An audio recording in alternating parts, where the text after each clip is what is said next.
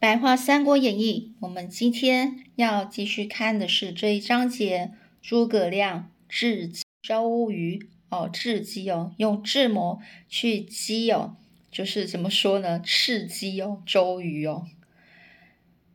那这个我们上次有讲到，孙权问啊，既然这样，你认为我们到底要战还是不要战呢？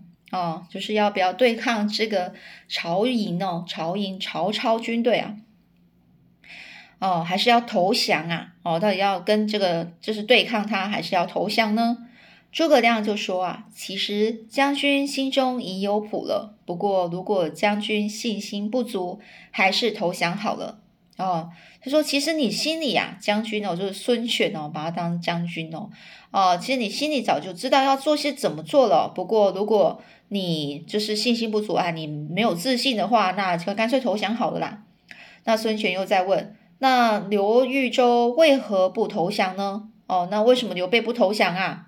哦，这刘豫州，这个诸葛亮就说，刘豫州是皇亲国戚啊，而且，哦，为盖世英才哦，且为盖世英才，怎能屈服于曹贼呢？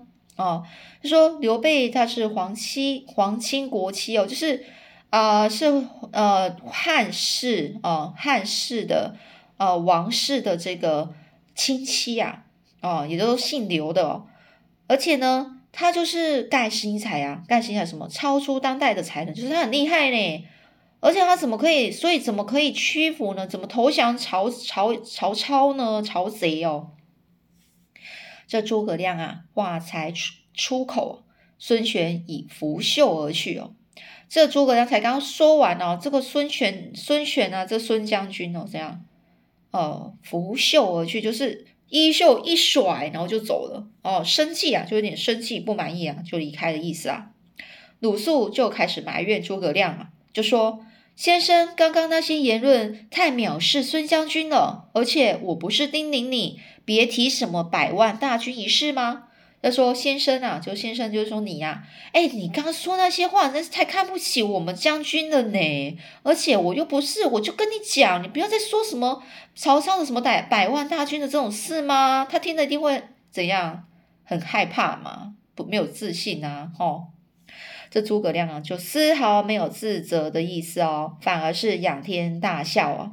诸葛亮没有就是自责，就是啊不好意思，对不起啦，没有没有，他没有这意思，反而是哈哈哈哈！你们主公的气量也太狭小了，我却有破巢之计。不过他都不问我，我也不想多说啦。就说你们的主公就是你们将军啊，真的是唉，这气量狭小啊，就是人家说宰相肚里能撑船，意思就是说。呃，很宽宏大量嘛，那这个反过来哦，他是怎样小鸡肚肠哦，就是这个气量太狭小了。我确实有什么破巢之计，说我就我就是有那个办法打这个曹操的办法，可是你们都没有问我，我就不想说啊。这鲁肃呢一听啊，急忙啊就到这个后堂啊去见这个孙权哦，就嘛解释说，孔明是故意用话去激你的啦，你他不肯轻言哦，他的破巢大计哦。主公何不开口问他呢？哦，就说孔明是故意要用话去刺激你哦，而他呢不想要，就是直接说他的什么呃破巢大计，就是怎么去攻打曹操的计谋。而你呀，主公，你干嘛？就说你可以就去问问他啊。哦，你何不开口问他？就你可以问他啊。孙权转怒为喜，为喜哦，转怒本来是。很生气哦，现在就变成很开心哦。哦，原来他真有办法，所以才故意激我，我差点误了大事啊。于是呢，就约了这个诸葛亮到后堂共议哦，共议就是一起讨论哦，抗曹之计啊。这个诸葛亮于是说呢，刘豫州虽新败，但关云长还有这个精兵万人。刘琦的江夏战士也也也有万能，而曹军已经是强弩之末，又不了解水战，且荆州军民归顺曹操，大多迫于无奈。如果将军和刘豫州同心协力，定能打败曹军啊！就是诸葛亮说的，就说刘备呢虽新败哦，虽新败，虽然他刚刚才失败啦，但是呢。这个关羽呢，关羽场哦，就是关羽呢，他有精兵万人呢，就是他的部队不是一般凡夫俗子哦，就是很厉害的哦。这刘琦的江夏战士呢，也是有万人哦，哦，而曹军呢，已经是强弩之末，就是说。强弩哦，弩就是发出来发出去，用用那个弓很很那个很紧的那种弓哦，然后发出去的箭，到了这个射程到，譬如说到了射程的尽头，就是呃到了射到很远，哎，差不多到那个距离哦，它的距离可可以到达距离之后，它的力量就会减弱了，也就是比喻说，这种强大的力量一开始。丢出去很强，力量很强，可是到了一个很远的距离之后，它就变弱了，就会掉下去，箭就会掉下去了嘛。所以呢，就会说那个强大的力量已经几乎是气衰力竭，起不了什么作用了。哦，就曹军啊，都已经差不多了啦。哦，都已经没什么那个，虽然那个本来力气很大，像现在就不怎么样了啦。而且他根本又不了解什么水战哦，水战哦。而且这个荆州军民呐。归顺曹操，大多是因为被很无奈啊，被迫的啊，被逼的哦。如果将军和这个刘备同心协力哦，你你们就一起合作哦，一定能够能够打败这个曹曹军哦。这孙权啊是很高兴的说：“先生的话，那我茅塞顿开，我决定随即起兵啊。”啊，茅塞顿开就是说什么呢？也就是说茅哦是指茅草啊，塞阻塞了。被茅草阻塞的这个山路啊，顿开，豁然就突然的开通了，也就是比喻说，你的思路啊，就豁突然大开哦，马上就领领悟了哦，理解了，了解了哦，懂了啦，我懂了啦哦，茅塞顿开。这张昭等人听到消息啊，马上就跑去见这个孙权，说：“哎呀，很紧张哦，因为呢，他怕这个孙权就就已经说了，好，那我要去战哦，去攻打这个曹营哦。这个那那那些主张要投降的人啊，就很紧张哦。请主公仔细想想啊，我们的实力比得过袁绍吗？哦，也就是说，他们的实力根本比不上什么袁绍哦。当初曹操在。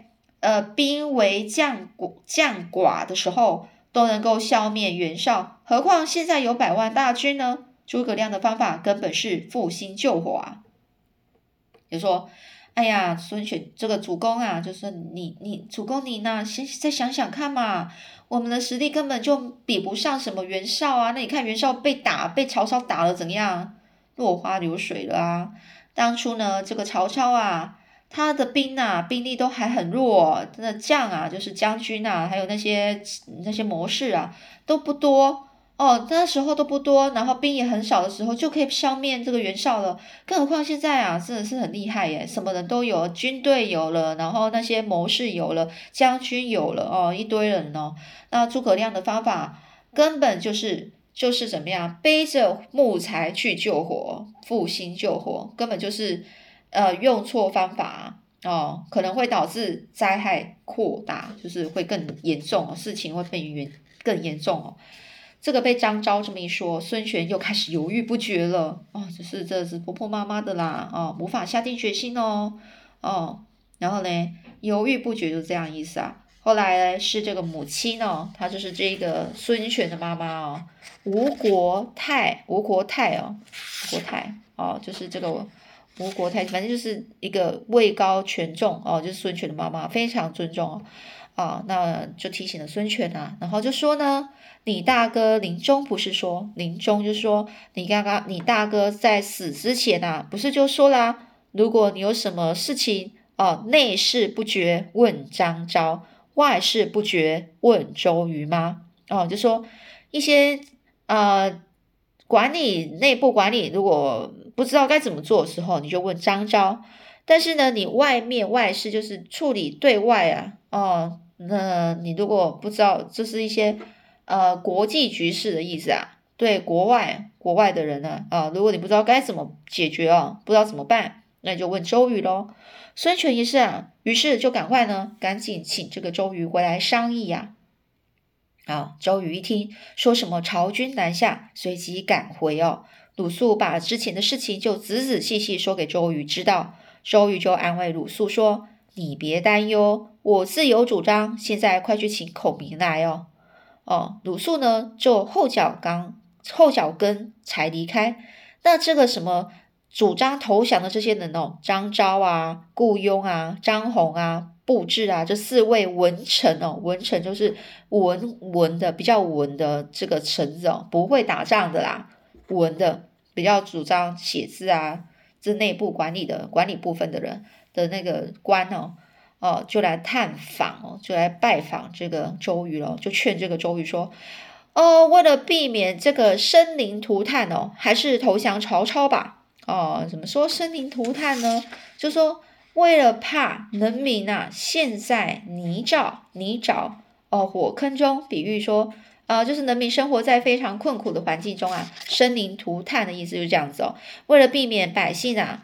这个生活在这么困苦的环境啊，打战嘛，一定是很痛苦啊。哦，我看我们干脆投降曹操嘛。这周瑜就表示啊，我跟诸位意见一样，诸位先请回，明早见了主公，自会有定论。哦，就说我跟大家想法都是一样的啦，你们大家就先回去吧。明天我们见的这个孙权主公哦，那我一定会有，我们我自会有定论，就我自己就会有什么有有确定的那个想法了。这个隔没多久啊，这个陈普、黄盖、呃韩当、韩韩当哦，这三个武将啊，武将就是打仗的哦将军哦，也来了哦。他们就说，如果要投降曹操，我们是宁死不屈啊！希望您劝劝主公吧。就说要我投降什么曹操，我宁愿死啊，我也不想要投降啊！你干，你去拜拜托你去劝一下主公吧。我们看，我们干脆就跟他，跟他怎样？跟他打吧，哦，攻打他啦！这周瑜啊，就说啊，我正想和曹操决一死战，怎么可能投降呢？将军们请回吧，等我见过主公，自会有定论。哦，周瑜就是这样讲。哎，刚刚不是说对那些投降呃那个投降派的主张投降派的说啊，我跟大家想的都一样啊，哦，啊，现在是要主张，哎，要那个。要攻打曹营的，哎，这个主主战主战的哦，这个派就说，然后这个周瑜说，哎，我跟你想法一样哦，啊，所以他到底是怎么想？不知道，就这样哦，一会儿要降，一会儿要战的，轮番前来劝说，让周瑜啊应接不暇。哦，应接不暇，就意思就是说。哦，看起来那美景啊很多啊，看你看这坐车的时候，你看哇，好漂亮，好漂亮，外面的风景很漂亮，很快咻咻咻过去了，那来不及去好好的欣赏啊，也就是说，这个人呐非常忙啊，然后有点应付不来哦，所以呢，这个让周瑜应付不来，同时心中啊冷笑不止哦，只能冷笑，就是哦不知道怎么，就只能这样，哈哈哈啊。当晚呢，鲁肃就带领引这个诸诸葛亮来拜见了，就带着这个诸葛亮来这个拜访这个周瑜啦。这坐定之后，鲁肃就开门见山的就问周瑜说：“究竟要战还是要和呢？主公取决不下，就想听听将军您的意见，不知将军之意如何呢？”哦，那到底要打还是不要打？啊，那个我们的主公就是我们的这个孙权孙将军呢，根本就没办法决定啊。哦，这而且他就想要听听您的意见啊，那你你到底要怎么想呢？周瑜就说：曹操一方面挟天子以令诸侯，另外一方面，另一方面，哦，兵力强大，战则必败无疑呀，投降才是聪明的做法。我决定明天见主公，请他遣使哦，遣使上降书。哦，就说曹操一方面是控制那个。呃，王室啊，就是每王室的呃皇呃皇皇帝哦，就是说他都控制了整个朝廷的啦。那另外一方面呢，他兵力又那么强，那如果你跟他打，一定会失败啊。那但是投降就比较聪明咯。我决定就明天就跟这个这个我们孙权孙将军说啦，哦，就带他派遣使者就上降书吧。上降书就是呃交这个投降的一个信件啊。这时候鲁肃十分愕然哦，周瑜会说出这样的话来，便和他争辩起来了。哦，鲁肃是十分的愕然，就是很惊讶，周瑜怎么会这样讲呢？哦，于是就想要跟他争辩哦，就跟他说，再给他说服一下。这个隔岸观火的诸葛亮啊，见此状况啊，忍不住发笑。就是隔岸观火，就在旁边看着这个诸葛亮，看到这个他们两个这样子在那边斗嘴哦，那然后这个。哎，也就是鲁肃呢，一直是想办法说服曹周瑜说：“哎，拜托啦，你要去打啊，你怎么可以投降呢？”哦，周瑜就在那边说：“哎，根本不用打不过嘛，干嘛啊打不过啦？不用打了啦，投降吧。”在那吵来吵去的时候，这周周这个诸葛亮看到就很好笑。这周瑜看知道旁边有人在那笑他们，然后他就很不开心的说：“先生笑什么啊？”哦，就说你在笑什么啊？然后这个这个诸葛亮就说。我笑子敬不是食物，公瑾打算降朝很合理呀。我说我就在笑这个鲁肃啦，不是食物，就说你不知道眼前的状况，然后这笨笨的呢，就是 有点就是不知道说你没看到现在状况吗？周瑜周瑜就是公公瑾哦，周瑜就想要投降曹操是很合理的事啊。哦，你没有看一下状况吗？哦，曹操擅长用兵啊，以前敢和他敌对的像吕布、袁绍、袁术、刘表都被消灭了，现在只剩刘豫州，但是存亡还是未定之数啊。而公瑾若劝孙将军投呃降曹哦，则可以保妻子哦，保保妻保子啊，保妻子哦，全富贵。至于政权地位要给谁，就看老天爷的决定。何必为他穷操心呢？哦，也就是故意啊，他就故意讲哦，我就笑这个鲁肃啊，你根本不知道眼前的状况。人家周瑜就想要投降曹操，很合理啊，因为曹操本来就很会带兵嘛。以前啊，敢和他敢和他打的，就像吕布啊、袁绍、袁术、这刘表这些人都被消灭了呢。那现在只剩下刘备啦，那到底会不会输，会不会赢，这些都还不不确定嘛。但是呢，这个周瑜哦，公瑾哦，公瑾就周瑜哦。如果这个，如果他劝这个孙权孙将军投降曹操，他可以保护自己的妻子啊，然后也可以得到权贵啊，那些富贵啊。至于政权、朝廷地位哦，谁当王哦，谁当皇帝，就看老天爷去决定啊，这根本就不关我的事哦。他就认为，他就觉得，他就这个诸葛亮故意在这样讲。说这个周瑜根本就是这样想啦，反正那不是我的事哦，你们自己决定啊哦。鲁肃呢就气得跳脚说：“你们竟然要主公跪在曹贼面前接受他的屈辱，实在太过分了。”鲁肃他很他比较效忠这个孙权哦，所以他其实是很为孙权打算哦，为他着想哦。可是呢，他一看到现在这个状况哦，就说。诸呃，这个诸葛亮跟这个周公、周瑜啊，不是周公，周瑜啊，这两个，他说：“你们既然要孙权哦，跪在这个曹操面前哦，接受就是这种很很丢脸的那种感觉哦，实在太过分了。”这诸葛亮就说啊，还有一个办法，既不用献上土地应喜哦，应喜，也不用亲自去拜见，只需派遣一个使者，划着小船。将两个人送过江，献给曹操。曹操的百万大军自会撤退。将军少了这两人，好比大树飘落一片叶子，京城米仓少了一粒米而已。曹操却会大喜而去啊！就曹操就这样讲：哎，我有一个办法哦，不用献上什么土地，不用送什么土地给曹操，也不用送什么义喜哦。义喜就是。呃，比如说这这个将军哦，哦，他是管理这个呃江东的这个地方哦，然后他有一个印记哦，代表说，嗯，我就是管理者的印记哦，印记交给谁，那就是那个人就是管理者哦，所以他说也不用有一个办法哦，不用去给人家土地，也不用给人家什么印印章啊、印玺哦，那种印印印章，也不用亲自哦去跟跟这个曹操拜见哦，去跟他跟他跪下。